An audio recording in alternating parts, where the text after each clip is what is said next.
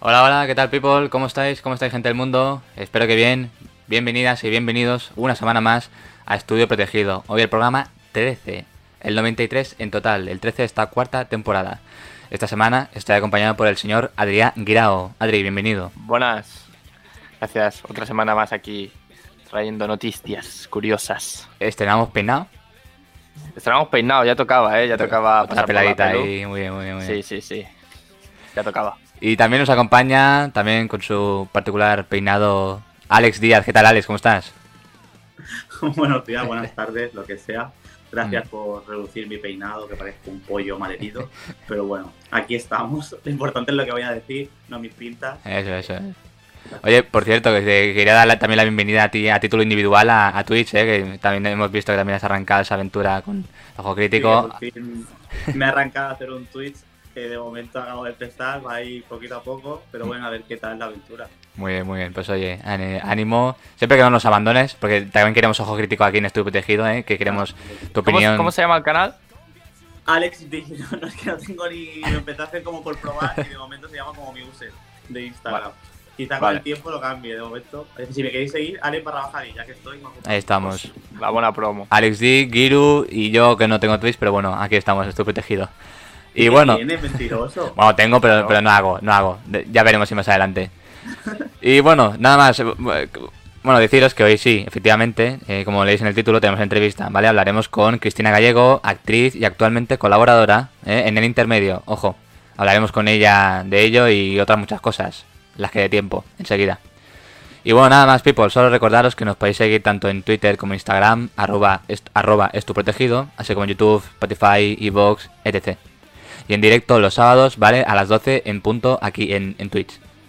Y bueno, Adri, Alex, chicos, ahora sí, qué ganas, por favor, programazo que tenemos por delante. Vamos a empezar en estudio, protegido.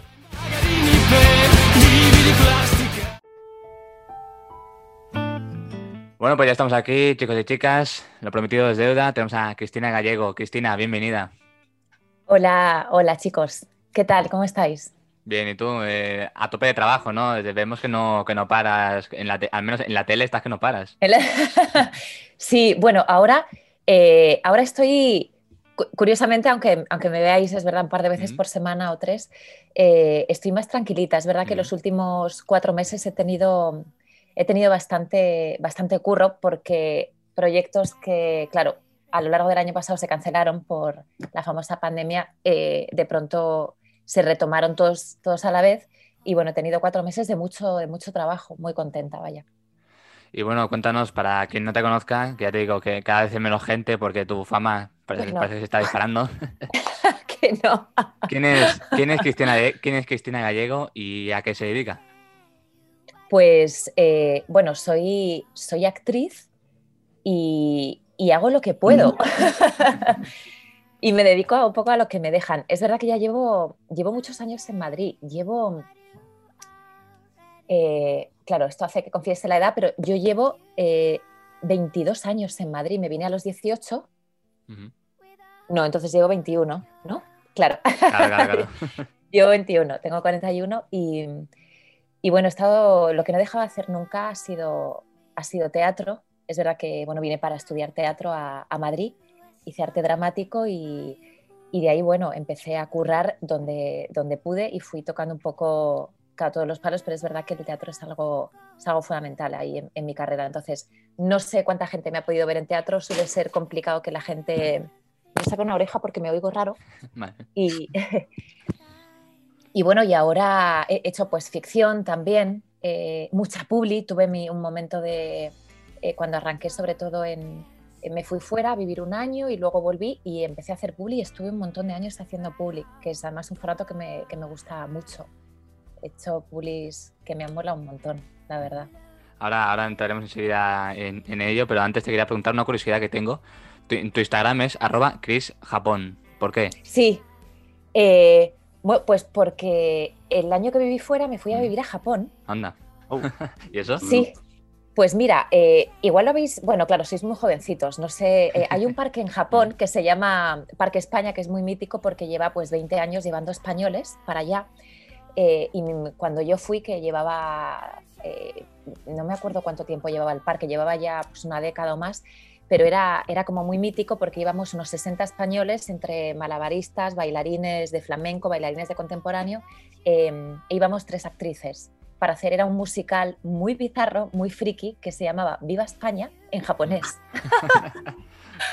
era todo en japonés menos Viva España, que lo decíamos en castellano. Hmm. Y, y, yo hice una prueba, me acuerdo cuando, pues a los, a los 20 años, de hecho, me llamaron, lo que pasa que yo no contaba con que me llamaran, lo hice, bueno, pues porque me parecía muy curioso hacer una prueba de baile y canto y monólogos para, para irme a Japón y me dijeron, pues te vas a hacer eh, un musical, eres la actriz. Y dije, pues, pues me lo pensé y dije, para adelante y me fui un año para allá, entonces Japón para mí ha sido... Ha sido un. Claro, lo, lo, llevo, lo llevo en un sitio muy especial. Entonces, cuando volví eh, a la escuela, que retomé arte dramático, había otra compañera que se llamaba Chris. De hecho, éramos tres Crises. Mi profe, mm. eh, un poco para diferenciar, eh, Gina, decía Chris, Chris Japón.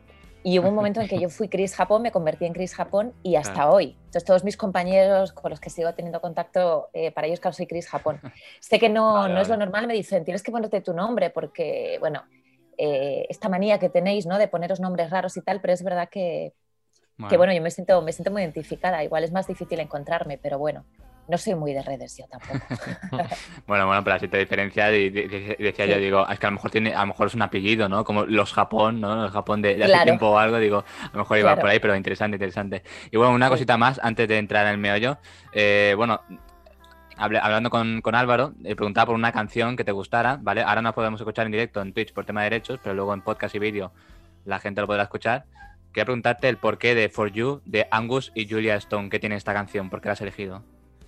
Eh, bueno, Angus y Julia Stone, que no sé si los conocíais o no, son dos hermanos que tienen una discografía bastante interesante, yo los llevo siguiendo años, no los he podido ver en directo, aunque han estado en, Madrid un par de veces y, y justo no, no, pude verlos y, eh, tengo muchas canciones favoritas de, los dos. Son, mm, bueno, son así como muy indie y, eh, y, es verdad que esta es una, mm, una canción que, siempre me ha gustado mucho. Yo tuve un, eh, una, a, ver si me sale la palabra, digo, tuve un, intento de, bueno, no de grupo, tenía un trío con un pianista y un guitarrista y teníamos un repertorio porque me gustan, a mí me gustan las canciones tristes. Hmm.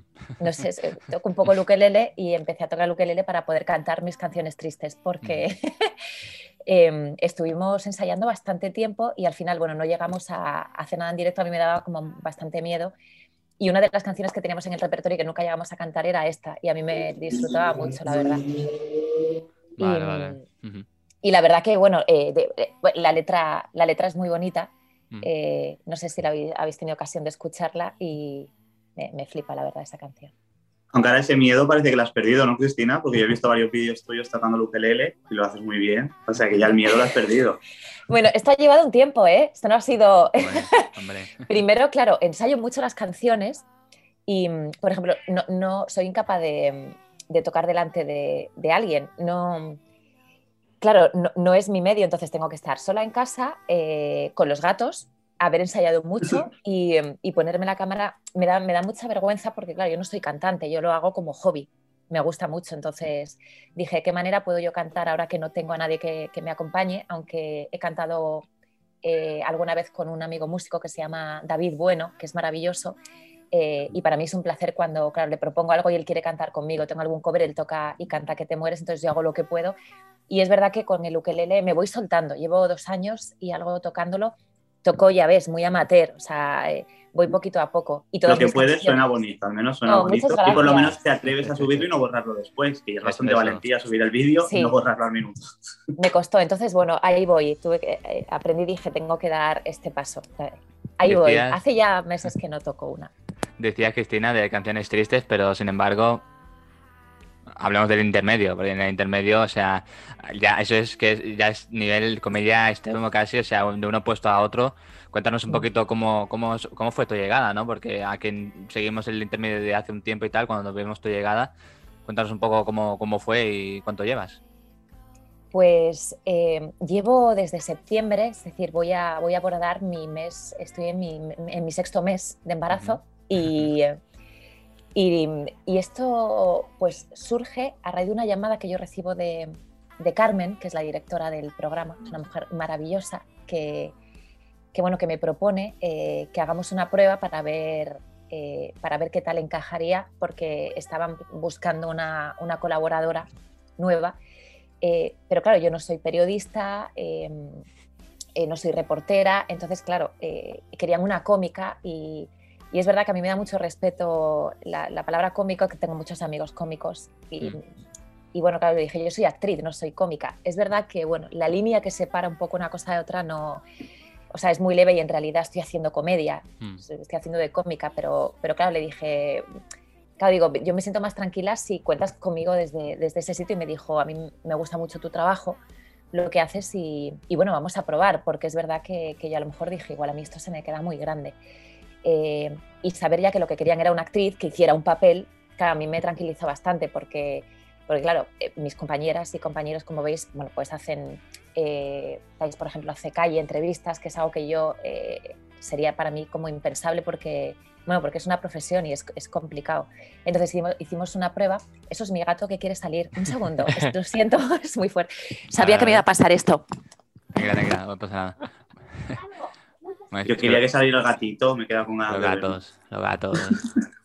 y ahora rascará porque quiere entrar. tranquila, tranquila. Su minuto, tienes un minuto, tienes un minuto, tranquila.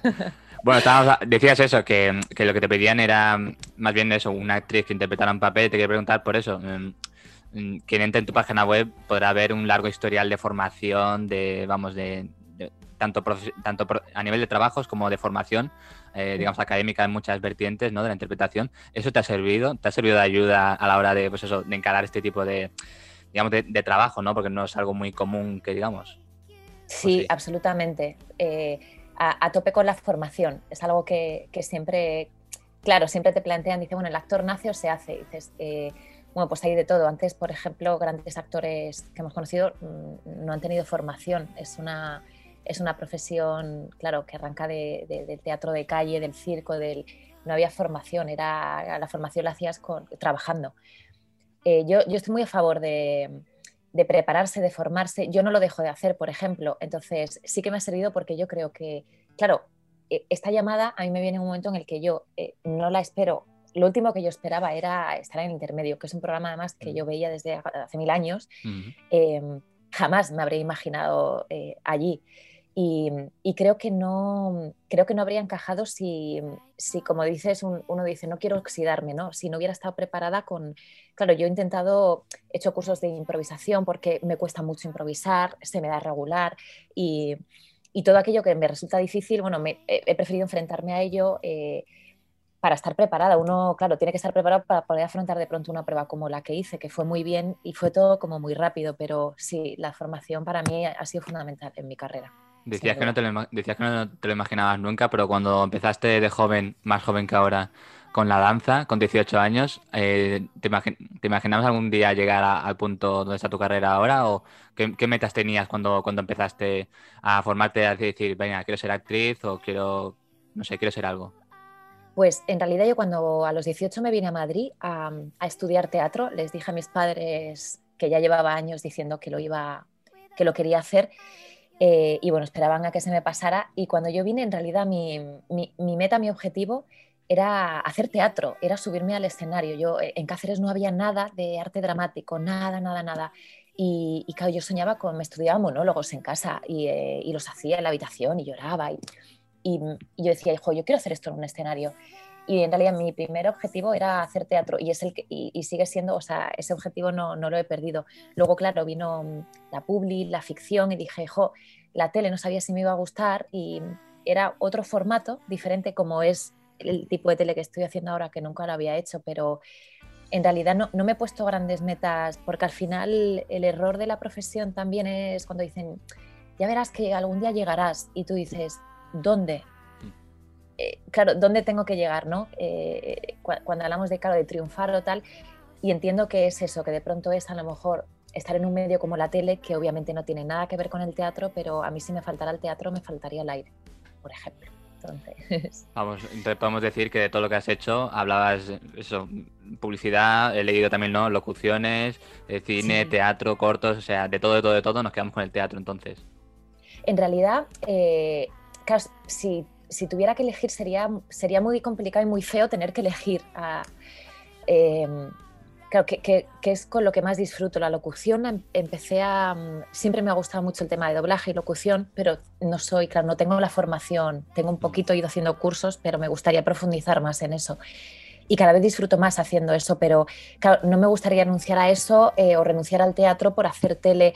Entonces, claro, claro, es el ideal, que es lo, que no puede tener nadie. Entonces, tener un equilibrio eh, y poder, poder hacer, o sea, para mí estar en intermedio y haber estado en el español haciendo una función de teatro que me apasionaba, es el equilibrio perfecto. Entonces, me gustaría no tener que elegir, pero es verdad que, el teatro no lo sacrificaría fácilmente. Es un medio que, en el que me siento muy viva y muy bien. Y es el origen de todo, en realidad. El público, el directo del teatro es, Claro, esa es la magia, ¿no? De la actuación, cuando tienes a gente delante que te pueda aplaudir, porque la televisión es más fría, es más... Mm. Hasta que no sale, nadie lo ve, no sabes cómo va a reaccionar el público, entonces el teatro supongo que llena más. Pero sobre todo en tu profesión, más que llegar, lo importante es mantenerte, porque el 70% de la gente que es actor o actriz está en el paro o ejerciendo de otra cosa. O sea, que imagino que súper contenta de poder dedicarte a lo que te gusta, porque es muy pues, complicado. Eh, es muy complicado y más en el momento que, estamos teniendo ahora, donde eh, la profesión es incierta y es inestable. Con la pandemia, o sea, para nosotros era lo de siempre, pero un poquito peor todavía. Y, claro, yo en este momento en el que eh, yo, el 80% de mis compis están, bueno, pues con proyectos que no han salido para adelante, que se han paralizado, eh, gente que ha tenido que volverse a vivir con sus padres. Yo me siento muy afortunada y muy agradecida. Es verdad, claro, que yo en 22 años que llevo he pasado por todo tipo de etapas, o sea, Mm, me ha ido bien, he estado currando de, forma estable durante X tiempo, he estado mal, he estado muy mal eh, y, he estado muy jodida muchas veces sin pasta, sin curro. He hecho miles de trabajos, he sido, o sea, empecé eh, vendiendo, haciendo promociones de tappers en los supermercados. Yo he hecho de todo. O sea, eh, mm. lo difícil es encontrar algo que no haya hecho. Es verdad que la hostelería la reservé como para el final. Estuve 10 años en hostelería. He dado clases de inglés, he cuidado niños y al final eh, desgasta mucho. Llega un momento en el que, eh, claro, eh, también tomas la decisión de decir, no sé, yo, está a punto de, bueno, de tirar la toalla dos veces. Hay temporadas muy malas. Entonces, para mí el, el, estado ideal, claro, es el, que tengo ahora, pero siendo consciente de que, de que esto cambia muy rápido, de que hoy estás currando y mañana no. Entonces, muy en el presente, en este momento, más que nunca, bueno, día a día, no, no proyecto mucho más, la verdad. Y ahora... la la toalla. Claro, claro. Gracias. Y, como también una cosa que te quería preguntar, Cristina, porque también tengo curiosidad y supongo que mucha gente que nos esté viendo, escuchando, en, el intermedio, o sea, cuando preparas tú una sección o, sketch, no sé cómo, cómo, cómo, le, cómo le llamáis, ¿no? Sketch. Sí, bueno, es una, la sección, son secciones, pero sí. Es cuando preparáis la, la sección en, en cuestión, es decir, ¿cómo, ¿cómo, es ese día a día? Es decir, ¿quién propone la idea? ¿Propones tú? ¿Te lo comunican? ¿Te lo trabajas? Es decir, ¿cómo, cómo se gestiona todo eso? ¿Qué factores intervienen? Pues eh, se gestiona de la manera más rápida de que te puedas imaginar. Mm. Yo, obviamente, no, el contenido, yo no, no, no opino ni, ni formo mm. parte del contenido. El programa, en realidad, lo conforman eh, unos guionistas que son maravillosos y que curran, claro, en un programa diario. Es un diario claro, mi sorpresa ha sido que en realidad yo decía, bueno, pues yo me preparo, yo me, preparo mucho todo, los textos, todo. Eh, aquí vamos con, con QE, con Pronter, pero, pero claro, yo interactúo y hago un montón de movidas, entonces no puedo estar mirando siempre el QE. El tema es que yo el guion lo recibo muy poquito antes del programa me, suelen decir más o menos de qué va la vaina. Yo, claro, eh, si antes estaba un poco ya interesada ahí en la actualidad política, ahora, bueno, estoy suscrita al canal de Cayetana, sigo a Ayuso, camuflada, pero... también, ¿no? y tengo, las sigo en las redes, es muy divertido. Y en realidad yo en un espacio de igual un par de horas, yo tengo que, eh, bueno, tengo que eh, armármelo yo solo, digamos, o sea, a mí me, claro, me plantean un poco por dónde tiene que ir, pero yo parto de un personaje que es el que hicimos en la prueba, que es este personaje bipolar que tengo. No cuando imito a Ayuso, que eso vino después y surgió, fue como un hallazgo que tuvimos, pero tengo este personaje que es muy disparado, muy histriónico, que habla muy agudo y que, me río, que tengo cambios de estado de ánimo, que es el, el que hago con el que hago las secciones. Entonces, más o menos, como ya tengo este personaje, eh, eh, en realidad me tengo que, me las tengo que apañar para, bueno, para sacarle toda la chicha que pueda. Pero las primeras semanas estaba al borde del ictus. Eh, sí, porque una, o sea, para mí tener una hora para leerme, claro, les decía, no, claro, intentaba negociar, digo, no me podéis dar el texto un poco antes, digo, me, digo, me va a dar un ataque y enfrentarme, lo que tú decías, ¿no? de pronto tienes a 500 personas en un teatro, decían, eso es más complicado que estar en con una cámara, pero los nervios están en otro sitio. Y después de cada intervención, cuando te bajas, eh, que te pones así un poco a temblar, ¿no? que todo el cuerpo se te queda como flojo, yo el primer mes iba por los pasillos pidiendo el guion, decía, dadme algo, digo, aunque no sea mío, digo, dadme algo, dadme algo que pueda... Y me decían, hay que gestionar esto. les decía, no puedo. Y voy mejor, voy haciendo músculos. En una escuela, claro, vas haciendo callo. Yo me quedo con la boca abierta, yo los miro y ellos van pam, pam, pam. Es verdad que llevan muchos años, pero es una gozada verlos salir. Entonces, como una esponja, aprendiendo mucho de ellos. Pero yo aún con nervios, ¿eh? Yo cuando salgo, ostras, estoy ahí haciendo mis, mis cosas ahí y me vienen como diciendo, está loca esta chica. Eh, eh, es, que es lo que dices, o sea, al final es eso, como eso de interpretar los personajes y llegas a un punto, eso, pues lo que hablamos de la comedia o de, ¿cómo decirlo?, de, de picos, que tú dices, claro, esta, esta chica realmente es así, o sea, cómo lo fuerza, ¿no? Pero lo que tú decías, los nervios también, un poco, todo, toda esa mezcla hace, pues eso, que a veces digas, joder, qué susto a veces, ¿no? Dices, o sea, qué, exageración, pero no, no, eso significa que, que, transmites bien la, la, emoción o lo que pretendes, ¿no? Sí, hombre, es algo muy histriónico, muy extremo. Sé que no a todo el mundo le gusta y ya, bueno, no, intento no mirar muchos comentarios porque dije, yo no mm. estoy preparada para que me dé mucha, mucha caña. Es verdad que no, no tengo Twitter, me da mm. terror, es como... Y miro así de vez en cuando algo y claro, ya, bueno, me, lo tomo bien de momento, claro, veo gente que no, que no me soporta o es muy histriónica, es, pero claro, es un personaje, entonces a mí me, me gusta llevarlo, llevarlo al límite, creo que, que funciona. Y saliéndonos un poco de, la temática de la entrevista, es que hay una pregunta, ¿vale? Que no quiero que se quede en el olvido, que hacemos siempre a nuestros entrevistados, ¿vale? Un poquito saliéndonos del tema. Y es que te quería preguntar, Cristina, ¿cómo llevas el colesterol? ¿Cómo llevo el colesterol? Mm. Pues eh, los últimos análisis que me hice, que me los hago a menudo, claro, supongo que tiene trampa la pregunta, voy muy bien de colesterol, la verdad. No, no, no, no hay trampa, es simplemente es curiosidad, es curiosidad, para saber que estamos bien de salud. Antes de la pandemia, ¿eh? lo preguntamos, lo preguntamos ya hace ¿Ah, tiempo. Sí? Sí, sí, sí, No, la verdad que lo, llevo bien, entonces me doy ahí la licencia de, bueno, de, comer igual más queso del que debiera, por ejemplo, mm. pero hasta que me toque controlarlo, estoy a tope. ¿Eres mucho, de, ¿eres mucho de frito, patata frita, esas cosas o no? No, la verdad que no, de fritos y tal, no, me cuido bastante, me gusta mm. mucho comer, como mucho, mm. pero, pero como bien, me, me gusta mucho cocinar, cocino y me, disfruto mucho comiendo. Es verdad que fritos y guarrerías y todo esto, bueno, no, no las trabajo mucho. Y para el tema de la voz, de la locución y todo esto, ¿tomas algo en particular? ¿Te recomiendan algún tipo de alimento o bebida o algo para, no sé, para cuidarte las cuerdas vocales o alguna cosa? Pues en realidad sí que me, suelo cuidar la voz, pero sobre todo cuando tengo función, siempre me, cuido la voz más o menos, pero más cuando estoy en temporada o tengo teatro. Eh, el jengibre es, un obligado en mi vida. Antes de cada función, mi termo de jengibre eh, con miel y limón, por ejemplo, mm, que es mm. expectorante y es muy bueno. Luego hay hierbas mil, cuando tienes afonía, eh, hay mezcla de hierbas, llantén con la, hierba de los músicos y tal, y sí que me cuido. Propóleo, tengo siempre un spray de propóleo, en, lo llevo encima y de pronto, bueno, eh, caramelitos, pero el jengibre, a tope con el jengibre. es uno más. Se prepara todo, ¿eh? Se prepara la voz, se prepara los guiones, se preparan las actuaciones. Una chica muy preparada. Jolín. Hombre, polifacética. Jolín, ¿no? Soy... sí. metódica. Eso, eso, metódica. Sí. Y bueno, te quería preguntar ahora, Cristina, volviendo un poco al tema de la entrevista. Em, en, cuanto a, en cuanto al intermedio, decías, lo seguías de hace tiempo. Eh, pues siempre eso, han habido pues eso, pues los cómicos, periodistas, tal, hasta que llegas tú. ¿Qué es lo que consideras tú que aportas de diferente al programa? Es decir, contigo, ¿qué, tiene, que tiene de diferente o, de especial? ¿no? ¿Qué es lo que aportas tú en concreto, según tu punto de vista? Pues eh, creo que, como precisamente no, había... Mm, eh, no había intervenciones, eh, digamos, ficcionadas, ¿no? De, pues eso, de presentar un personaje que se saliera un poco de lo... Eh, lleva una línea, que la comedia está todo el tiempo en el programa. Es verdad que esto era un poco arriesgado porque de pronto es meter a alguien que dices, hostia, que es muy disparado, un personaje eso que, que es tan extremo que o te gusta mucho, yo creo, o no lo soportas, que es lo que creo que pasa. La gente que dice no la aguanto. Eh, claro que digo, pues, ¿por qué no cambia de canal? Qué sufrimiento innecesario también, la pobre, ¿no?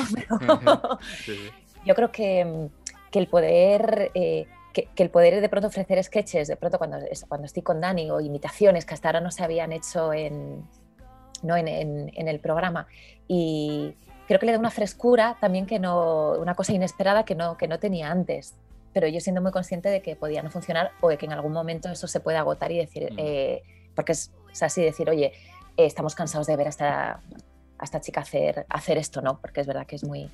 Yo creo que, bueno, sí, la, frescura y lo nuevo mm. creo que también siempre tiene, tiene una cabida, bueno, importante. No sé durante cuánto tiempo, porque es lo que pasa con la tele, que de pronto, bueno, pues todo también tiene un ciclo, pero pero bueno, siento que acabo de llegar y ojalá, ojalá me quede mucho por delante, ojalá, ojalá. seguro, seguro. Ya, te digo, al menos te quería comentar personalmente, siempre que te vemos yo, y mi madre, sobre todo mi madre se parte contigo, o sea, de verdad. lo, último que tenemos así, o sea, así que tengas reciente un sketch tuyo, por ejemplo, el de con Dani Mateo leyendo, me parece que eran los papeles de Bárcenas. No, por ejemplo, no por mencionar algunos de, de estos, la verdad que Siempre jugando pues, con la actualidad, con, la ironía a veces, ¿no? También. Es muy divertido eh, utilizar la ironía y poder hacer, claro, sketches y, y Dani, que, que, es actor también y ha sido actor, entonces yo creo que es un tándem guay porque de pronto se le ocurren cosas, eso, el cuento del otro día. Oye, vas a hacer de niña, a mí me encanta poder hacer, claro, y sacar todos los personajes que en algún momento he podido hacer, mm. pero entonces es, son cosas muy disparatadas que creo, claro, que, que lo tiene que hacer un, un actor o una actriz, entonces mola mucho, sí. Y bueno, ya hablando más en plan general, cuando queráis, Adri o Alex, si tenéis alguna pregunta más, sin problema, ¿eh? Te quería preguntar, ¿tienes ah. algún... Tienes, sí, Adri, ¿querías decir algo? Bueno, yo, quería eh, hacer una preguntita. Bueno, ya a mí me gusta pedir consejos, ¿no? Entonces, eh, ¿qué consejo le darías a alguien que nos está escuchando, que, que esté empezando en el mundo de las artes escénicas o en el show business en general? pues Claro, es difícil porque es verdad que yo no, no, no, me gusta mucho dar consejos porque, porque claro, eh, es complicado, sobre todo eh, eh, hablo de la profesión. Luego a otros niveles te aconsejo eso, qué comer o qué, Jengibre, ¿no? claro, claro. Eso sí. Pero, pero es verdad que cuando, bueno, sí que conozco gente que, que, que empieza o que de pronto dice, oye, ¿a qué, a qué escuela puedo ir? ¿Qué podría hacer?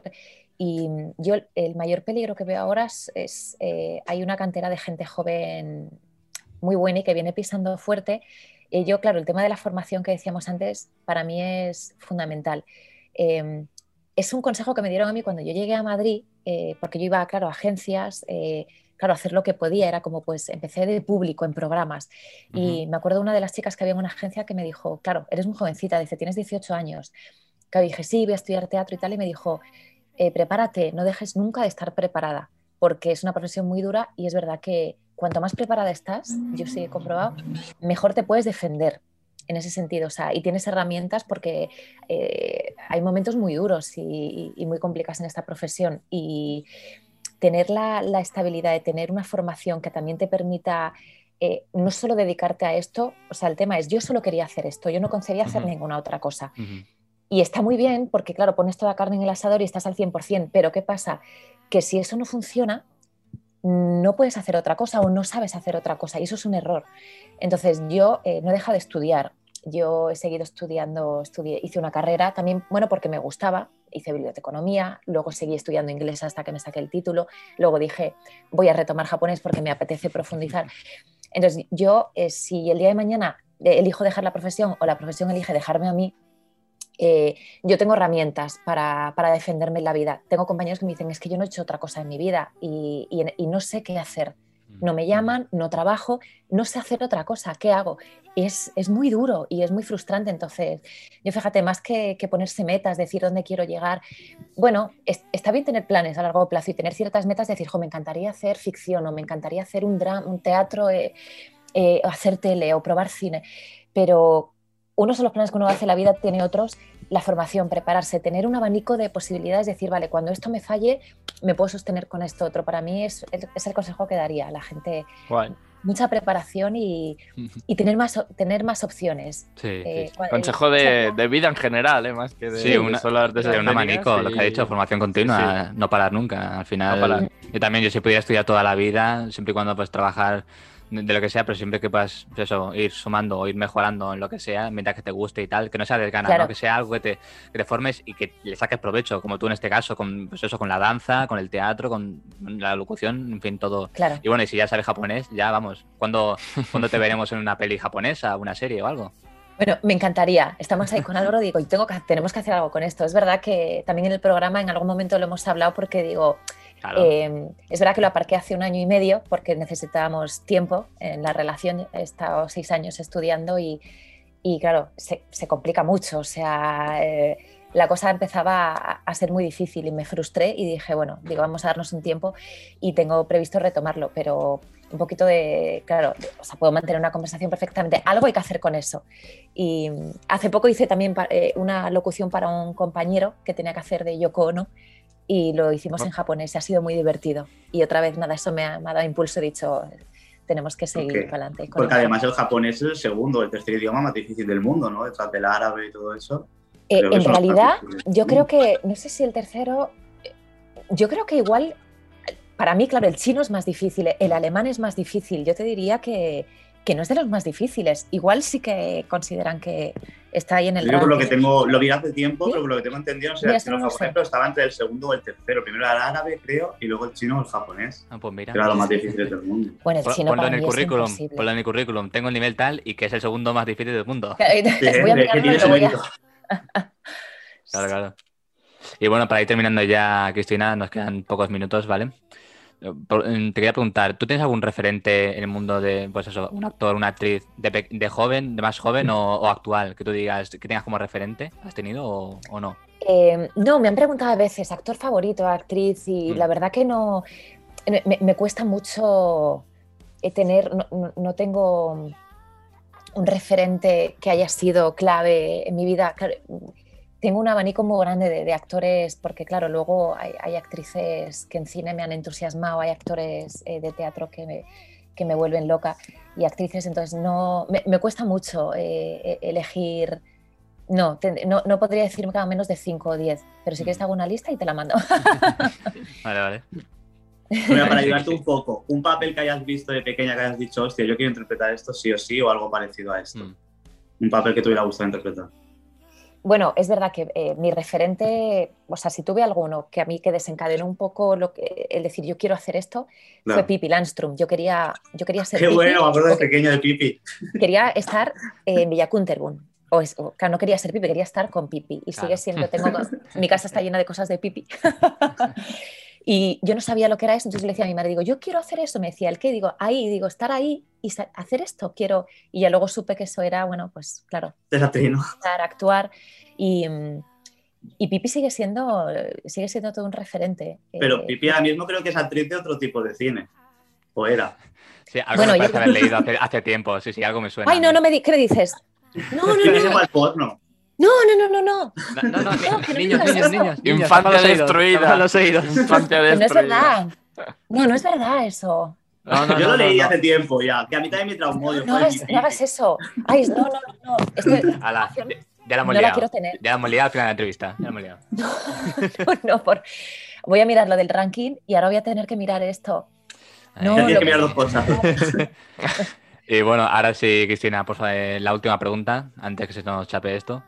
Eh, bueno, si quieres comunicar alguna cosa que nos hayamos olvidado mencionar, no sé, algún proyecto que tengas así reciente que vayas a sacar o que estés trabajando, y eso, un mensaje que tengas que decir a la, audiencia si quieres, este es tu minuto. Y bueno, tus redes sociales, tu, tu Instagram, recordarlo. Pues bueno, eso, redes sociales tengo, tengo pocas. Tengo mi, Instagram, eh, que es Chris Japón, y y bueno, lo voy, lo voy manejando, es que no sé hacer, no sé hacer nada, no sé hacer directos, no sé, no sé hacer boomerangs, no sé hacer nada, nada. es un poco poner las fotos ya está, ya, ya está, ¿no? Y, sí, claro, entonces bueno, voy, voy, entrando ahí poco a poco, pero bueno, de proyectos nada, terminé, ya tendré, eh, que es la función que tuve en el Matadero en el español y bueno, con ilusión de, de, que salgan, de que salgan bolos y que haya una pequeña gira que podamos hacer. Y, y de momento, bueno, en junio se estrena eh, un, una, la peli de Fernando Colomo, que es Poliamor para principiantes, que la hice en noviembre, un papel chiquitito, y que fue, nada, fue una gozada, la verdad, y un placer trabajar con, con este hombre, que es, que es como para llevártelo a casa. Y, y sigo con el intermedio, así que en eso, en eso ando ahora. Muy feliz, la verdad que intentando aprender mucho y, mejorar. Y, y, poco más. Eh, ha sido un placer estar con vosotros. Igualmente. Mira quién viene ahora. ¿Eh? ¿Qué te vienes a despedir? Eh, Buen fin ahí. Ahí, ahí, ahí. Eh, oh, qué bonito. ¿Cómo se llama? ¿Cómo, se llama? Se llama Nara y el hermano se llama. ¡Qué gato más gordo! come bien, come bien. Pues no has visto al otro, que pesa bastante más. Madre mía, pero qué guapo la cara, pero está gordo. Eh. Sí, son, está bien cuidado. Está bien cuidado. Son gatos indoor, se alimentan bien. Bueno, no te enseño quieto porque es Garfield. Eh. Garfield, qué bueno. Qué bien, qué bien. Kyoto y Nara, tienen nombres japoneses, ¿ves? La cosa ah. se me va, se me va de las manos. muy bien, muy bien. Pues yo también agradecerte, Cristina, este rato. Me ha encantado hablar contigo. Tenía muchas ganas de conocerte y que podíamos hablar contigo. Ha sido un muy buen rato y nada, desearte toda la suerte del mundo. Esta es tu casa siempre que quieras. chicos. Dale un beso a tu madre. Y igualmente, de tu parte. Eh, charlamos. Cuando salgan cosas nuevas o podamos hablar de algo o hablemos en japonés, me llamáis y echamos un ratito. intentaremos, intentaremos un día. Dale, estupendo. Pues venga, un, saludo. Un saludo, Cristina. Un abrazo enorme. Chao. Gracias, Cristina. Chao, chicos.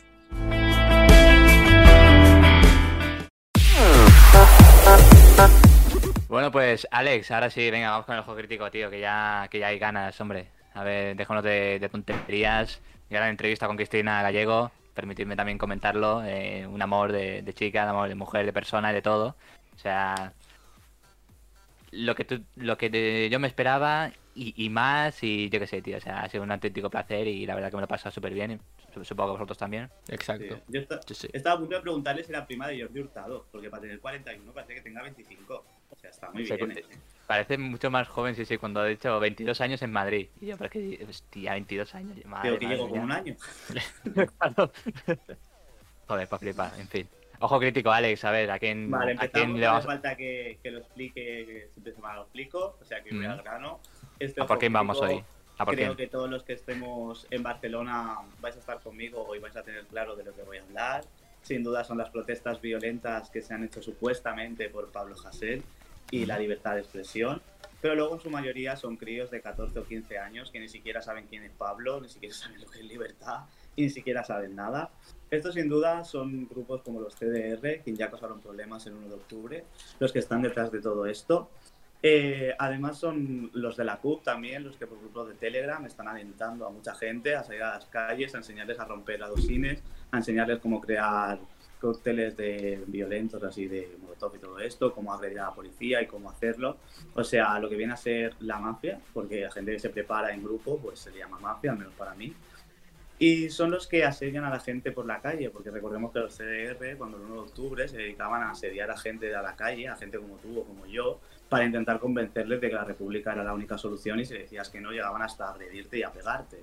O sea, son personas que siempre han sido violentas. Lo peor es que eh, yo, la verdad es que yo me considero republicano. A mí la figura del rey me parece algo mm, arcaico e innecesario, y más cuando presuntamente es un ladrón. Un ladrón que justo acaba de regular 4 millones de euros, que nadie sabe de dónde salen, pero él los ha regulado así como quien no regula nada. Eh, y como digo, eh, de verdad que yo mm, me considero republicano, no estoy a favor del rey, estoy a favor de la libertad de expresión, pero es que la libertad de expresión termina la tuya donde empieza la mía, ¿me entiendes? Yo también estoy en contra de la ley Mordaza, eh, pero yo me dedico a decir lo que me da la gana en redes sociales, aquí, en radio y en muchos sitios, y a mí no me persigue nadie. ¿Por qué a mí no me persigue nadie y a él sí?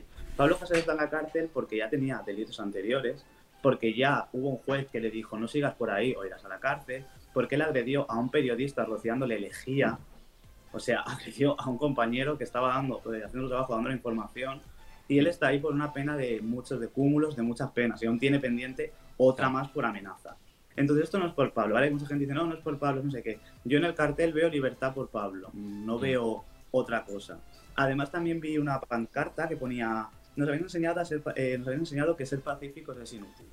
Eso es mentira. Pero te haces una sentada como la que se hizo el 15M, que mira hasta dónde ha llegado, de ahí salió Podemos y de ahí salió todo, Y todo el mundo estaba de acuerdo con que la gente ocupara algo de todos, pero para estar acampados y reclamando algo por el bien común, sin romper nada, sin pegar a nadie. Una huelga o algo, claro. No solo eh, pinta bancos, que en el fondo a mí que pintes un banco me da igual un banco de BBVA de lo que sea, un banco de la calle, porque eso lo va a pagar el señor de BBVA. Pero que tú cojas y rompas un banco de la calle, sí me afecta a mí porque son mis impuestos van para eso. En Barcelona vamos a gastar más de un millón y medio en arreglar todo lo que han roto. Y ya no solo es el mobiliario urbano, sino los pobres vecinos, que es normal, tú ves debajo de tu casa a 50 personas chillando y pegando voces, tú les dices que por favor bajen el tono. Pues a esta gente lo que le hacen es tirarle piedras, tirarle petardos a su ventana y tirarle de todo, a gente mayor, al que puede ser tu abuelo, que está ahí tranquilamente, y la gente le está tirando piedras. Entonces, para mí esta gente, como te digo, son los PDR, la CUP y distintos grupos, eh, no representan a los jóvenes. Estos violentos que han detenido, que son unos 250 o así, no te representan a ti, César, ni a ti, ni a mí. Porque tú y yo que queremos una libertad de libertad propia, queremos independizarnos de nuestras casas, tener nuestro trabajo digno, nuestro sueldo digno, una sanidad pública para todos y buena. Pero no queremos destrozar a nadie, ni vamos por ahí rompiendo nada, ni vamos increpando a la gente que piensa diferente. Porque si me increpas a mí por ser diferente y dices que es por tu libertad, ¿dónde queda la mía? Entonces, por todo ello y por haber convertido mi ciudad durante más de siete días en una polvorera, en reventarla, en incendiarla y en dejar mal a los jóvenes, porque al fin y al cabo estés dejando mal a los jóvenes y estés haciendo que entre nosotros nos peleemos, porque hay muchos jóvenes que eh, se enteran de la misa media, como estos de 14 años que no saben ni quién es Pablo, pero van y tiran piedras, y están creando una brecha social entre los jóvenes muy grande y encima destruyendo nuestra ciudad. Y por todo eso, pues ellos esta semana en el ojo crítico. Y aparte quería saber qué opináis vosotros de la manifestación, de los violentos y si creéis que la violencia es la respuesta y es una herramienta válida. Hombre, primero de todo, bueno, si me perdonas, Adri, y ahora, hablas tú. Eh, eso, primero de todo, la violencia no justifica nada. Eso, eh, al momento que se me está acabando la batería, me alegro que digas esto porque a mí me han puesto a veces fino mis propios amigos, en plan, fachita, no ah. sé qué, si no fuera por la ah. violencia tú no podrías tener novio, no sé qué, no sé cuánto. Mm, o sea, que antes de, seguir, fue, no sé qué día fue de esta semana, algo que me indignó bastante, sobre todo viniendo de donde viene. Fue una, no sé si conoces, bueno, no, me acuerdo su nombre, es una chica joven, una colaboradora que de TV3, ¿vale? Bueno, TV3 que tenía radio, tiene un programa Adolescence y, y, Cat o Pixela o no sé, Adolescence algo, ¿vale? Una, una, chica joven que, bueno, estaba opinando en el programa que dan por las mañanas en TV3, es Matins o no sé cuál era. Y vine como a, como a decir, como lo que tú decías, Alex, que como que no nos, que no nos ha quedado otra que utilizar la violencia como justificando la violencia. encima justificándola en una, cadena, en una cadena pública como es TV3, que es la televisión de todos los catalanes. Tú puedes tener tu opinión de la manifestación, de si Hassel, de si no Hassel, de si libertad o no libertad. Pero al menos en lo que es en mi punto de vista, la violencia no es justificada ni por, ni por parte del abuso policial, que también lo hay, evidentemente eso no lo voy a negar, que puede pasar, pero tampoco que, que, los otros me digan que la violencia está justificada, cuando por ejemplo vi en televisión esta semana en varios programas que sacaban un, ¿cómo se llama? Black Block o algo así me parece, como un, como un manual de instrucciones que hablabas de cómo atacar a la policía, de cómo infiltrarte, de cómo no sé qué, de cómo no sé cuánto. Y hay que diferenciar eso, los manifestantes de la gente violenta. Oye, que, los manifestantes, oye, de puta madre, por mí ningún problema, cada uno cuántas veces no se manifiesta gente por cosas con las que yo no estoy de acuerdo y oye, pues manifestaros y, tal, mientras no me perjudiques a mí, lo que, lo que quieras. Pero claro, hablamos la semana pasada con Jorge Ramón Webb, influencer, que justo llegaba a Barcelona, Paseo de Gracia, y, se topó con los incidentes. Claro, tú imagínate gente que viene de fuera de Barcelona, claro, la, la, imagen que da la ciudad también respecto a eso. Comentaba un, un, empresario de restaurantes, o no me acuerdo qué, negocios tenía, hablando de eso, del desprestigio que está sufriendo la marca Barcelona, pues eso, a nivel internacional, negocios. O sea, tú dices, joder, Barcelona, la ciudad más potente o la segunda más potente de España, eh, con esta ola de violencia que arrastramos, no de, no de, no de ahora, eh, que llevamos ya unos años a, cada X tiempo, pues eso, ¿quién, ¿quién organiza estas cosas? Pues lo que hablábamos, los grupos violentos pero que además es eso. y, luego la gente se une. No es una mm. revuelta social, al fin y al cabo está siendo una revuelta política. No se dan cuenta que estos jóvenes no son más que herramientas políticas, están siendo armas usadas para cambiar algo. Porque esto no va por el bien del pueblo. Esto va para algo política, porque en verdad lo que quieren es la independencia una vez más y quieren esto. quieren eh, hasta que haya gobierno o no, seguir con estas cosas. No lo hacen por el bien de todos. Por el bien de todos habrían salido mucho antes pidiendo transparencia con la crisis sanitaria, pidiendo transparencia con los números, pidiendo un sueldo digno y pidiendo otras muchas cosas. Entonces, no se dan cuenta que son herramientas. Tú, Adri, ¿qué piensas al respecto? ¿Cómo, cómo ves esto? No, yo, o sea, pienso igual que vosotros, la violencia no, no justifica nada ni, ni se llega a ninguna parte, o sea, y al final es eso, desprestigiar la marca la marca Barcelona y, y todo mal. Todo mal menos para Pablo Hassel que se está llevando la campaña de marketing de su vida, o sea, porque yo por ejemplo, a nadie y ahora no. Yo por ejemplo, no escucharlo directamente yo no lo conocía, o sea, no sé mm. si es que vivo en una cueva o soy medio ignorante, pero habrá mucha gente igual que yo que no conocía a Pablo Hassel. Pero a Pablo Hassel está en su no sé si irá a la cárcel o no al final, pero se está llevando la campaña de, marketing de su vida, o sea... Bueno, y sí, sí, y ahora lo que no sé si habéis visto que no sé si era su abogada o qué lo decía, que no quería meterlo en la celda con no sé quién por si no le dejaba leer o no, le dejaba tal. Súper fuerte eso que también lo quería para... comentar, que para empezar su abogada es su novia, que supongo que por eso lo defiende, porque se cama con él, porque si no, no hay, coño de defender a eso. Eh, Pablo vale. ahora va a ser el nuevo Che cuando es un pringado, un matado de mierda, y que en España no se va a la cárcel por cantar. Pues si no, metes en YouTube y ves a ver raperos que dicen de todo y siguen en sus casas. Ese tío está ahí por delincuente, por rociar con la izquierda, etc. Y encima, el chaval de mierda no quiere compartir celda con cualquiera, porque claro, a saber quién es. Ah, tú vas a la cárcel y puedes ir con un violador, con, con cualquiera, pero él se cree mejor que tú porque sí, y él no, no, no va a estar con cualquiera. Él no colabora en la limpieza, él no sirve comida a sus compañeros porque dice que no, que él es un preso político. Creo que es un desgraciado y un cara dura, o sea... Una cosa, hay una cosa respecto a esto que me gustaría comentar, que me parece que no lo he dicho en este programa, sé que lo he comentado en alguna story en mi perfil personal de Instagram, al respecto de lo que se habla de, de los artistas encarcelados en España. ¿no? Dice, España somos el país con más artistas encarcelados o condenados o no sé qué. Y, y salió en televisión que, es mentira, que desmintiendo, desmintiendo porque hablando con la fuente de dicha información que era pues eso, con, son Free News me parece que se llama con una organización sindical de artistas o una ONG o mm. no sé qué rollo era pues eso cada listado pues bueno pues a nivel de derechos y tal pues hacen informes y historias sobre los artistas en el mundo de claro publicaron un informe en 2020 sobre 2019 entonces claro me parece que eran 14 o 15 artistas entre ellos pues, Pablo Hassel y Baltonic eh, y junto a otros 12 o 13, ¿vale? Miembros de un mismo grupo de raperos. No me acuerdo ahora el nombre, pero que bueno, que fueron en su momento pues investigados y condenados, pero se les redujo la condena, era dos años y pico, se les redujo a nueve, seis o nueve meses, y como era su primer delito, acabaron por no entrar en prisión. Entonces, claro, quieras o no, eso baja drásticamente el número de, de condenados, de encarcelados, a dos o tres, no me acuerdo cuántos eran, y aunque esté feo, evidentemente no, no hay que meter a nadie en la cárcel por ser artista, ¿vale? Quitando las otras cosas, centrándonos solo en esto, tendría que haber ningún artista por, por, nada. Pero bueno, ya no somos el primero, ya no estamos por delante de Irán, que muchos utilizan ese argumento como para desprestigiar. ¿Sabes? Pero es que eso, están diciendo muchas mentiras y además están eh, malinterpretando las cosas porque no van a la cárcel por cantar, no van a la cárcel por artistas, van a la cárcel por decir cosas que no se pueden decir. Porque tú no, yo no puedo decir meter un tiro a César en la cabeza cuando lo veáis le tenéis que meter un tiro al que se lo meta no sé qué, no sé cuánto. Pues luego a ti te ven por la calle y te pegan.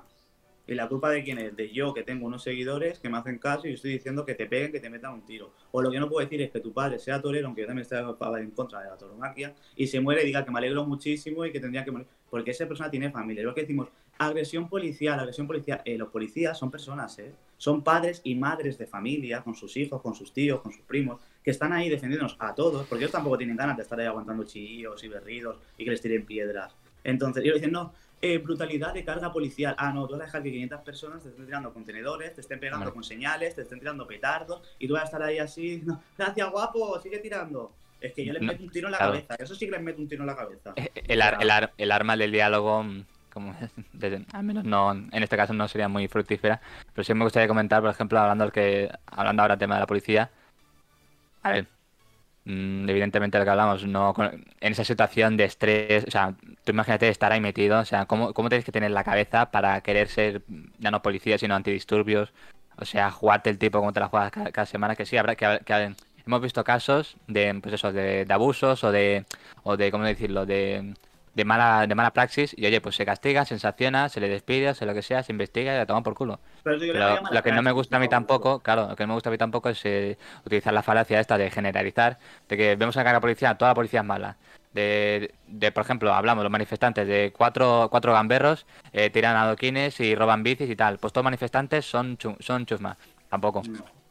Entonces, claro. Bueno, yo he dicho, yo no he generalizado a todos los, sino he dicho a los violentos, las protestas violentas. Porque a mí, yo lo repito, me parece muy bien que se manifiesten, estoy a favor, yo estoy en manifestaciones. Eh, si fuera pacífica y desentada, seguramente podría estar allí sin ningún tipo de problema, porque como he dicho, eh, obviamente estoy a favor de la libertad de expresión, mm, trabajo en un medio de comunicación, me dedico a comunicar, es decir, viva la comunicación, pero siempre con respeto, es que con respeto se puede decir todo. Lo que no se pueden decir son burradas, lo que no puedes pedir es que maten a nadie ni reírte de la muerte de nadie por muy mal que te caiga. Es que piensa que esas personas, todos tenemos familias, todos tenemos seres queridos. No, no es justo que un pobre niño tenga que leer, ¡ah, me alegro de que tu padre haya muerto con la jornada! No sé qué. Hola. Claro, yo tengo un amigo, tengo un amigo que, eso, que fue víctima de ETA, no sé, por un familiar o no, no recuerdo ahora qué. Y claro, hablábamos de, de que Hassel en algunas canciones hacía como no sé cómo era exactamente, pero bueno, hacía referencia a ETA, digamos, en un sentido positivo, de que si la lucha, de que no sé, no sé qué. Y yo que hace poco pues he visto los reportajes y me he documentado bastante recientemente por diferentes productos que han salido en, plataformas, dices, joder, mm, lo que, lo que, a ver, lo que hablamos, no a lo mejor para meterte en prisión, pero bueno, joder, métele una, a lo mejor métele una multa fuerte que a lo mejor será más efectivo que meterlo en prisión. Y que además meter una, una multa fuerte y ya está. Es que como a Pablo le pasó anteriormente, dijeron, por aquí no sigas o irás preso, esta vez no vas a ir porque es la primera vez. Luego, a la siguiente vez, rocía al periodista este. Entonces ya le dijeron, venga, no entras, pero esto está a punto de entrar porque ya es el segundo delito y de pena mayor de dos años. Y ahora otra vez. Tío, ¿qué vamos a estar aquí esperando a que la líe parda? Es que al final y ya, hay que pararlo. Y ya estando en prisión, y ahora sí que nos dices algo, Adri, estando en prisión salió, o sea, recién cuando ingresó, también eh, como que amenazó a un testigo por no sé qué juicio, por no sé qué historia también. O sea, a más a más seguir acumulando. Y dices, a ver, tío, si quieres dar una buena imagen o si quieres realmente reivindicar pues, el tema de la libertad de expresión y tal, oye, es muy lícito. Pero mm, lo otro no lo vamos a obviar. Quiero decir, o sea, defendamos la libertad de expresión, sabemos hacer las cosas bien. Yo me acuerdo eh, cuando lo del 1 de octubre, pues vale, ahí podemos discutir si hubo o, o no X historias, pero ahí sí que fui yo. Fue la única bueno, digamos, fue la segunda manifestación, pero digamos, fue la única en la que estuve todo el tiempo, ¿vale? Digamos, ahí en la calle y tal. Y joder, impresiona, impresiona. O sea, siempre que recuerdo ese día, creo que era, fue el 3 de octubre, me parece. Sea, impresionante. Ahí ya te digo, gente de toda esa ideología, de, todo. Pues oye, pues se hizo notar, mm, se hizo saber bien el cabreo o la indignación de la gente. Y oye, sabemos hacer las cosas bien. Sabemos hacer las cosas bien. Lo que pasa es que cuatro gamberros, pues la lían eh, a lo mejor de 100.000 manifestantes, no me acuerdo cuántos cuántos han sido estos días, ¿eh? pero de 100.000 a lo mejor 1.000 son los que la lían, o 500, y lo que quedan son esos 500. son 250, o sea, es que no son tantos, yo he dicho números, 250 detenidos, que a lo mejor habrá 50 más que han podido escapar. Pero es que el problema aquí está en que Pablo Hasél y la gente que le sigue a ciegas piden eh, libertad de expresión para ellos, pero no respetan su expresión ellos piden respeto para lo que ellos piensan, pero no piden, no puedo tener respeto para decirle que está mal la violencia. O ni respeto para el pobre señor que sale de su balcón y dice que se callen o que se vayan para el lado. No, tú respetales a ellos, pero ellos a ti no te tienen que respetar. ¿Qué, clase de libertad de expresión es esta? Y esto sabrás tú mejor, Alex. Eh, ahora que estaban en negociaciones Esquerra y Junts, eh, no sé qué era Esquerra, que quería cambiar algo de los Mossos, ¿no? Algo de, de modo de, de, operar o no sé qué historia querían cambiar, ¿sabes? Para que no hubiesen yo qué sé, para que no hubiesen ciertas cosas que pues son necesarias por parte de, los mozos o de los cuerpos del orden en cuestión, pues eso, pues mantener un cierto orden y que las cosas, pues eso, no se vayan de madre. Es que sí, porque además, un tema delicado. Como la policía local se está sintiendo muy desprotegida, es más, el comité de, ellos ya han interpuesto una demanda contra la Generalitat de Cataluña porque les ha dejado solos y se sienten solos. Y no olvidemos que son la policía de todos que se mm. deben sobre todo a los que gobiernen, que ahora mismo no hay gobierno y que pasa, como ellos no saben ni qué va a mandar, no tienen ni órdenes para ellos, les han dejado vendidos y al agua. Entonces es normal que intenten regular un poco, aunque aún no haya gobierno. Pero claro, también las regulaciones que ellos quieren hacer para más libertad para los suyos y menos para los de todos. Porque ese es el problema, que es libertad para unos pocos y no para todos. Desde luego, con lo que es política, hablamos, ya en programas anteriores, que más desencanta uno no puede estar. Ahora Ahora a nivel nacional, que si PP y PSOE con los jueces, con Radio Televisión Española, que al final, pues eso, utilizan a la policía, a todo el mundo. Tienes toda la razón, porque me he centrado en Barcelona porque estamos aquí, nos ha tocado. Claro, en Madrid, en otras ciudades. pero Madrid, Valencia y, otros, y otras ciudades de, de España han estado igual. Pero debatían precisamente eso en televisión, de por qué en Madrid finalizan las protestas antes que en Barcelona o Valencia o otras ciudades. Claro, ¿por qué en Barcelona se han alargado tanto? Y porque expertos. Aquí hay mucho caldo de cultivo, porque aquí hay mucha CDR, hay mucha CUP. Aquí no se está luchando por la libertad de expresión, aquí se está luchando una vez más por la independencia. Y utilizan ah. cualquier excusa para mm. sacar el tema recurrente. Independencia. Ahí es, donde quería llegar, o sea, un experto en, precisamente en esto, en bandas callejeras, guerrillas urbanas, en jóvenes y todo esto. O sea, un tío, un hombre realmente que sabe del, tema y habla de eso. De las organizaciones estas violentas, de cómo se organizan, de que son gente muy organizada. Sobre todo, la diferencia la ponía en la en la preparación o en la experiencia que llevan acumulada. Lo que hablábamos antes, en Barcelona, Cataluña, todos, pues eso, diferentes eh, cosas que han ido pasando, que a lo mejor no han pasado en otras ciudades, entonces pues pues eso les pilla más nuevos o no tienen tanta práctica o tanto, digamos, ejercicio en ese tema, que aquí al estar casi tan más entrenados, pues por eso digamos, pues digamos que el tema dura más. No sé, Adri, si tienes que, eh, quieres añadir algo a esto o vamos dejándolo por aquí. No, yo creo que por, por mí ya está todo más que dicho.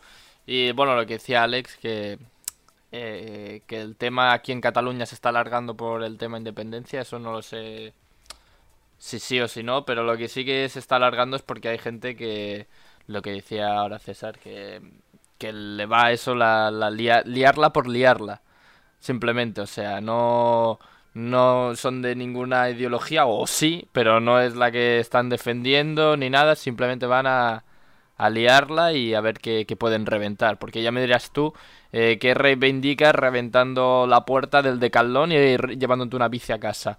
O sea... supuestamente es anticapitalismo, aunque también han robado hasta bancos de alimentos que dan a los pobres esa comida y también han robado bancos de alimentos. O sea, son unos sinvergüenzas. Pero el problema está en que eh, jóvenes desencantados hay en Almería, en Sevilla, en Galicia y en todas partes. Jóvenes con ganas de liarla hay en todas partes. Delincuentes hay en todas partes. En Cataluña lo que pasa es que no hay más. Lo que están más preparados y llevan más tiempo porque hay un caldo de cultivo muy grande. Además hay una banda que no recuerdo el nombre, pero salió otra vez en lo de Horizontes o de Cuarto mm. Milenio, mm. que es una, una, organización criminal de ultra izquierda que está por mm. toda Europa, pero tiene una base aquí en Barcelona, en Cataluña. O sea, al tener base aquí, pues quieres que no, también ya tienen como unas 100 personas aquí que están dispuestas a eso. Y esas 100 comen la cabeza a los otros 100 que están descontentos, entonces ya es un no parar. Y es lo que te digo, que luego la gente que tiene no sabe ni quién es Pablo, ni casi ni lo que es la independencia, ni quién es el rey, porque van ahí a liar a la mayoría. Pero está aquí, aquí ya como tenemos 100 de base, más los que se van sumando, pues ya llevamos una semana y pico con las protestas violentas.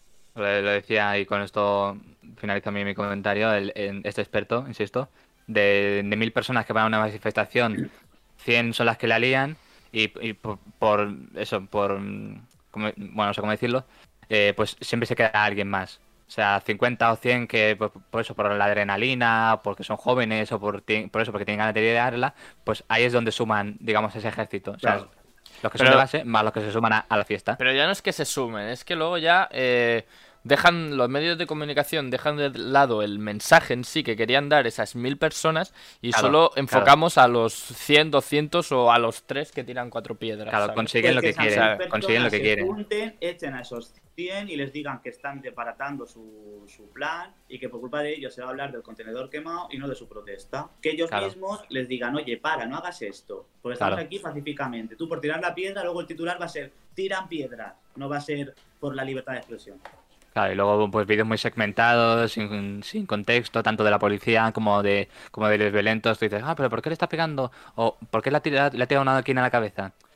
Claro, entonces hay que coger estas cosas con contexto y tener una máxima visión global hasta donde nosotros podamos, que somos ciudadanos y vemos lo que vemos en las redes. Que la gente que sabe policía y, los cargos que lo deben de saber, coño, vosotros hacéis vuestro trabajo, investigar y, y eso, y, y hace vuestro trabajo, vaya. Un último comentario si quieres, Alex, y pasamos, damos paso a Adri. Ya está, porque me, me enervo demasiado con esta gente, o sea que un besi de Flesi para ellos. Muy bien, pues así acabamos el ojo, el ojo crítico y vamos a acabar de buen rollito. Adri. Eh, Giro News. Giro News. Por favor. Venga, alegranos un poco esto, va. Venga. que, vea, que Alex Colorado. bueno, hoy os traigo un par de noticias. La primera de todas, un señor canadiense que eh, haga roto el récord Guinness que había anteriormente de abrir latas con la mandíbula, su boca. La mandíbula. Ah, vale, con la boca. Vale, con la boca, sí, sí. Con la mandíbula. No, no, o sea, con... sí, la mandíbula es como conjunto, ¿no? no... Claro, claro, ha dicho mandíbula, digo, coño, pues mandíbula. vale, vale. Bueno, con la boca. Eh, pues ha abierto 24 latas en un minuto. ¿Pero de pavada o de qué? ¿Latas de qué? Latas como de, de, de cerveza, supongo, ah, de, o de, o de, supongo que de, Coca-Cola. ¿no? No, no, no, latas de bebida. Bebida. de refresco. De refresco, con gas. Se, ve, se ve carbonatada porque cuando la abre se, se, lo tira todo por encima. Vale, vale. Entonces, eh, bueno, él se llama Chucky Meidi, de 32 años. Es luchador de, de artes marciales mixtas. Y bueno, eh, un día viendo la tele, eh, cuando tenía 16 años, eh, pues empezaba a hacer eso pues de jajas, ¿no? Para mm. pues en fiestas y tal, pues para hacerse mm. el, chulo, ¿no? Para pegarse el, mm. el rollo, ¿no? Y un día viendo, viendo la tele salió el récord que tenía antes un tal Ryan Stock que batió el récord de abrir 11 latas en un minuto. Y lo vio por la tele y dijo, yo puedo hacer eso, pues, pues para adelante, ¿no? Y se lo propuso como meta y abrió 24 latas, que se dice rápido, en, un minuto con la boca, con sus dientes, con la mandíbula. sí, cuidado ahí, no, no hacerte daño o no rajarte. Dice que, que es muy peligrosa, ¿eh? ¿eh? Dice que el... que no le duele, que es que porque sus dientes son, son muy duros y que el, el, truco está en no rajarse cuando, no cortarse cuando abre la, la lata. Eh, ahí, está, ahí está el truco. No sé si vosotros también tenéis alguna habilidad así un poco, un poco inútil de... Que para cuando estás de fiesta, pues pegarte el rollo o, alguna cosa. O sea, yo no sé, no sé, Alex... Que o conocéis a alguien que, que tiene... Yo estaba pensando que se te mete un poco ahí y te mata. Yo que va, Encima llevo implantes, o sea que tampoco me atrevería a hacer eso. Y no, yo cosas así. Este se lava mucho los dientes, tiene unos dientes ahí bien blancos y bien fuertes, ¿eh? Se tiene que lavar mucho los dientes. Yo no me lo lavo mucho, por desgracia. Soy muy poco especial. yo, no, yo no tengo ninguna habilidad así un poco... O sea, nada, nada inútil ni útil así como este pibe. Pero sí que conozco una chica que abría las, las latas, o sea, no, las chapas, perdón, o sea, las botellines de cerveza, como con la costilla, tío, así, como con la última costilla. Con la costilla, ah. Sí, sí, una cosa muy rara. Sí, sí, sí. Ah, Qué dolor. a ver si conozco a gente que lo hace con la mesa o dando golpes. Sí, eso, eso es, eso es skill, ¿no? Ahí... Skill, habilidad, sí, sí, pero ese... Hostia, tío, con tu propio cuerpo ahí, ¿eh? Pero, sí, sí. Bueno, pues hay gente que lo abre con la boca también. Sí, yo tengo amigos que sí, que la cerveza la abre con la boca, con las muelas y eso. Ah, pero... eso no tiene que ser bueno, tío. No, no te destroza, ¿eh? Intenté hacer con el mechero y se me rompió la botella y me rajé la mano. ¿Con el mechero? Ah, calentándola. Con el mechero, algunos colegas con el clipper lo abren así. Y yo lo intenté y se me rompió la botella, me rajé la mano y dije, déjalo, ¿sabes? Váyate. Madre mía. Yo llevo un abridor en mis llaves, que es más útil. Eso, eso, joder, lo práctico que. Yo pillo lata y lo abro con la boca. Ahí. No, no, no. Yo con la manita y si tengo uñas mejor y si no. Sufro, pero, pero mira, lo máximo que, sufro, sin, sin dolor. Como la peña que se pega con la lata en la cabeza y la abre. También, también, también. Pero, eso pero eso después de beberla, ¿no? Eso después, claro. La beben y ¡pum! No, no, hay gente que la pone así de lado y hace ¡pum! Mm. Y, la, y la abre. O que, ah, ah, para abrirla. Para abrirla, para abrirla, claro, cerrada, pero. Vale. Hostia, yo pensaba que decía, bueno, pues para ahorrar espacio en la papelera. En vez de, ¿cómo, cómo la Sí, como de compactarla, ¿no? Como algunas de esto que hay que lo compactan. Pues sí, Pues, pues ese es el dato. ¿qué más? Vale, ahí, ahí, ahí, ¿Cómo se llamaba el chico, perdona? El chico se llama, es canadiense, se llama Chucky Madey, de 32 años. De, Canadá, ¿eh? Estamos con América, tío, entre la isla de Utah y el canadiense este. Los canadienses. Estamos con América, eh, da material, ¿eh? Los americanos, sí, nos aburren. No, no, no. vale. Y a ver, ¿qué más? ¿Qué más? Y ahora os traigo eh, una niña, una niña que grabó su primer álbum de música antes de mm. nacer. Hostia. Luca Yupanqui se llama. Luca Yupanqui. Vale. Eh, ¿Cómo? Luca Yupanqui. Luca Yupanqui, hija de Elizabeth Hart y Iván Díaz Mate. Eh, que. A ver adivino, es, de la India. No sé dónde son, no lo pone. ¿No? Ah, vale, vale. No lo pone, no lo pone. No sé de dónde son. Pero. es que no es que por el nombre, por el nombre me, me, llevaba, me llevaba allí. Yo creo que son. ¿Puedes pasar, ¿puedes pasar el, el nombre por el chat? A ver si podemos buscar. Sí, sí, yo te lo paso. ¿El de la niña, el del padre o el de la madre? Bueno, bueno, el de la niña, ¿no? El de la, del artista y supongo que me saldrá lo, los demás. El del artista no nata. No, ya ha nacido. Espérate, espérate, espérate. Bueno, pequeño spoiler. Te lo paso por aquí por el Discord, ¿vale? Para que... A ver. Ahora, os pongo, os pongo el temazo que se ha sacado. Venga, venga, sí. Bueno, la cosa es que, eh, yendo al grano, son los padres eh, son miembros de una banda de psych rock que se llama Psyche Hills.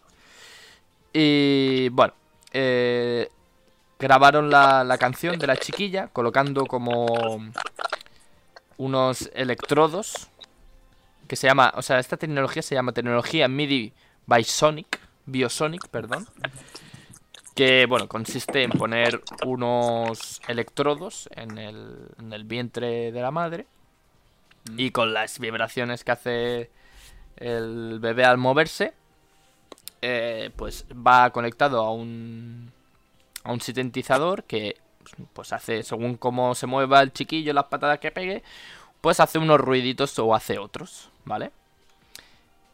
Y bueno, eh, el álbum... De Estados, Unidos son. De Estados, Unidos. Es que todo tiene que salir de ahí. Todo tiene que salir de ahí. USA, USA. Entonces... Los padres son un poco polioperados, ¿no? Perdón. Oh, sí, sí, parece. al, menos el padre con el, pelo ese no parece muy real. En fin. eh, Sospechoso. Bueno, total, que grabaron los soniditos y tal, que se llama el álbum Sound of the Unborn. Eh, sonidos de... claro no nacido. De no nacido. De no nacido. Mm. Entonces, eh, grabaron los soniditos y luego la producción del álbum, la mezcla de, los temas y tal, fue cuando ya la chiquilla ya nació. Y pues eh, según los padres, pues la niña estaba como muy presente, que es, ella como que se reconocía, bueno, esto es lo que dicen ellos, que, van a decir, ¿no? Eh, y que, bueno, que estaba, pues eso, cuando se como que reconocía sus sonidos, que sabía que era suyo, no sé qué. Bueno, algo muy bohemio. Yo creo que esto es lo típico de que todos los padres creen que los niños son muy listos los suyos. Claro, ahora, claro, ahora quieren, ellos son músicos, la niña haya hecho una canción antes de nacer, no se han esperado a que tenga tres o, cinco años a que apuntarla. No, elegirá, claro, elegirá a la niña, elegirá a la niña en qué estudiar, que hay que dedicar. No, no, no, no, Ya, la, ya, la, dirigimos. Ya la dirigimos desde antes. ¿Sabes? Cuando la niña dice, pues no, yo quiero dedicarme al, al, al básquet. Pues yo quiero, tener un bar, yo quiero tener un bar, déjame de, canciones y de leche. A mí no me gusta el, el psico-rock, mamá. el psico-rock no le gusta a nadie, mamá. Eso ya cuando sea adolescente, supongo. Eh, como se revele, como se revele. Y os voy a, os voy a compartir un poco la canción para que, Venga. Para, que la escuche la audiencia. la es, audio, ¿no? Es audio, no, no, no hay vídeo. Hay vídeo, pero bueno, Ah, también ha hecho un videoclip. No, no, el videoclip no creo que lo haya hecho ella. No, que, claro que serán que sean imágenes de archivo, en una imagen quieta o... No, es como cuando en el 2006 te descargabas una canción y la ponías con el reproductor de Windows, que salen cosas raras, pero como un poco más mejorado. Si puedes, Adri, si puedes, pon por favor la, pantalla sí, ahora, en medio. Ahora pongo pantalla completa. Ah, vale. Digo, para que se ve, para que se viese bien. Vale. Ahí lo pongo, ¿eh? Vamos a escuchar un poquito, ¿eh? Luca Yupanqui, antes de nacer, ya nos delitó con esta obra. No sé si es que se ve mal porque por algún problema o que, es así de. Es así. La es, imagen. es así. Oye, vale, vale. No le faltes al respeto a la pobre chiquilla, ¿eh? Que se ocurra. No, no, a quien ha montado, a quien ha montado el vídeo. A quien ha montado el vídeo que se le cayó el pelo al suelo. Bueno, un poco. Sí. Bueno, aquí vemos sonidos de sintetizador que ha querido poner el artista claramente influido por el psico-rock de sus padres. Vale, me estoy poniendo los dos auriculares para escucharlo bien. Que no escucho nada, eh. Tienes que entrar, eh. Tienes que entrar en el. Ya, ya entrado, entrado. Sí, sí, es que es muy, muy sutil, muy sutil. Muy, mira, ves, aquí mucho sinte, mucho efecto.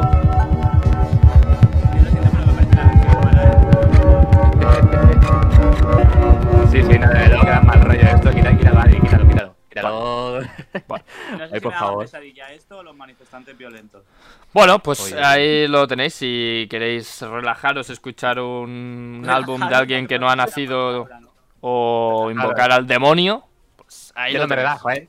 Yo no me relajo con esto, te lo digo. Ahí lo tenéis. O sea, a, a, mí me, me da un YouTube en la cabeza. No, no, no. Ahí lo tenéis yo no sé, tío, que a mí hay cosas de miedo. Sé que esto no es de miedo y tal, pero a mí esto me, me remite miedo. Mira, ahora que estamos, ¿eh? estamos aquí con cosas de miedo, así un poco momento tenebroso. A ver, a ver, a ver, ¿qué pasa? Em, como, como, tenga pesadillas, te mataré, pero venga, Una cosa que, que no vi, que no, que no sabía yo que existía, pero el otro día estaba en directo y me dijeron, cuatro de que me estaban viendo, me dijeron, mira esto, un canal de YouTube que se llama 2020 Visión os lo voy a enseñar. Esto sí que da Real Man. Y con esto terminamos. Con esto terminamos. Muy rápido, os lo dejo que, que, penséis vosotros. Pero nos has dicho que íbamos con cosas más amables. Me habéis engañado. Ya, eh, Adri, nos has engañado, ¿eh? ¿Qué? Hemos sido engañados. Hemos sido engañados, ¿eh? Mira. Eh, os lo, estoy compartiendo ya. Cortito, ¿Sí? Cortito.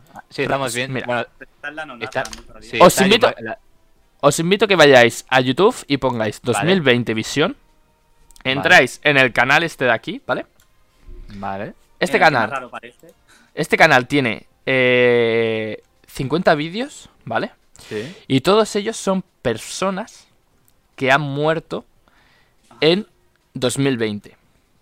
¿Vale? Uf, qué cosas tan amables te hacen buscar tus seguidores. La cosa es que hay cosas. Está eh, Kobe Bryant. ¿Es vídeo o solo sonido? Es, mira, el de Kobe Bryant, ¿vale? A ver, uno cortito, vamos a ver uno. Son todos 3, 4 segundos duran, ¿vale? Se ve. Vale. Kobe Bryant, enero 26, 2020. La fecha que murió. Dirás, ah, vale. solo esto. Solo esto, así con todo de personas famosas. También está el actor de, que, de Black Panther, que también murió de cáncer en 2020. La cosa es que si nos fijamos en, en el vídeo, mira que pone, hace 3 años. Es verdad. Estos vídeos están subidos en 2017 y la fecha no se puede cambiar en YouTube. Hostia, claro, claro. Esto fake. Yo. Mm. Búscale tía. Como esté mi muerte ahí, me cago. Yo he estado buscando. Si queréis indagar más y pensar y queréis, os recomiendo un vídeo de, de Dross sobre esto. A ver qué encontráis de Investigar. Investigar, investigar y darle un poco al tarro. A ver. de momento. No se puede cambiar la fecha en YouTube. No, en YouTube no se puede cambiar la fecha. Claro. De cuando, de cuando subes el vídeo, no, claro. Yo tengo una teoría. Tengo una teoría respecto a esto. Que ya la diré el próximo día. Uh. Lo dejo ahí. Lo dejo ahí. Bien, bien, bien. Dentro de una semana, a ver si ha salido más información de esto y, le damos un poco al tarro. Síguelo, síguelo, Adri. No, no, pierdas, no pierdas el hilo de esto. Mantenernos informados. Información actualizada. Y hasta aquí. Si sale, cuidado, eh, porque por ahí también han salido cuentas fake 2021, 2022, pero son, creo que son fake. Cuidado, cuidado, cuidado. En fin, hostia. Bueno, yo pensaba que iba a ser peor, ¿eh? Pensaba que iban a enseñarnos algo aquí muy explícito o tal. No, no, no, no, es, es terror de este como que, bueno, terror no, pero te deja, te deja rayado, ¿eh? Sí, sí, sí, no, desde luego, o sea, entre, o sea, entre, entre y ahora esto, investigar esto escuchando Psycho Rock de fondo. Eh, ya, tenemos el combo A las 12 de la noche con las luces apagadas, porfa. Eso, eso, la mejor hora, la mejor hora. Pues bueno, Adri, Adri y Alex, Alex, Adri, vamos a dejarlo por aquí, ¿no? Creo que ya hemos cumplido bastante. La verdad que es un programa muy divertido, muy interesante. Ha habido risas, ha habido debate, ha habido, ha habido cosas surrealistas, un poco también. y, joder, muy interesante y muy agradecido siempre. Una semana más. Alex, gracias. Gracias a ti, César. Me quedo ganas de lo de la carta, que el juego ese me gusta. Sí, sí, volverá, volverá, volverá, volverá algún día. Volverá. Ahí lo dejo. ¿Cuándo? Sorpresa, sorpresa. Mientras tanto, ánimo con tu, con tu Twitch y oye, eh, para adelante, Alex. Ahí te seguiremos. Gracias y a estar atentos a Estudio Protegido, que cada semana sorprende. Vamos allá. Y, Adri, a ti, a ti no te digo nada, porque ya tú con Twitch, vamos, igual está a las 3 de la tarde que a las 12 de la noche. Yo sí, sí, igual estoy, igual no estoy. Yo vengo y hago lo que me da la gana ahí. Ponte, ponte música de fondo a veces, ¿no? Que, te que sí. en stream la gente se pone música de fondo. Ponte psico, psico Me voy a poner esta canción de, del Unborn. Sound of Unborn. Madre mía. A ver si, a ver si te, se te presenta algún espíritu. Se me abre el ojo, se me abre el ojo y ya lo veo todo y... Vale. Muy bien, muy bien. Pues de nuevo, chicos, gracias. Gracias a la gente que nos está acompañando. Gracias a la gente que nos ve en YouTube y nos sigue en podcast. Y nada, lo dicho, la semana que viene tenemos otra entrevista. Lo adelanto, ¿vale? Lo adelanto, tenemos otra entrevista. Durante la semana anunciaremos en redes quién es ese hombre, esa persona. Cuánto misterio. ahí lo ¿eh? digo y ahí lo dejo, ¿vale? Hasta el sábado que viene, gente. Adiós, gracias. Chao.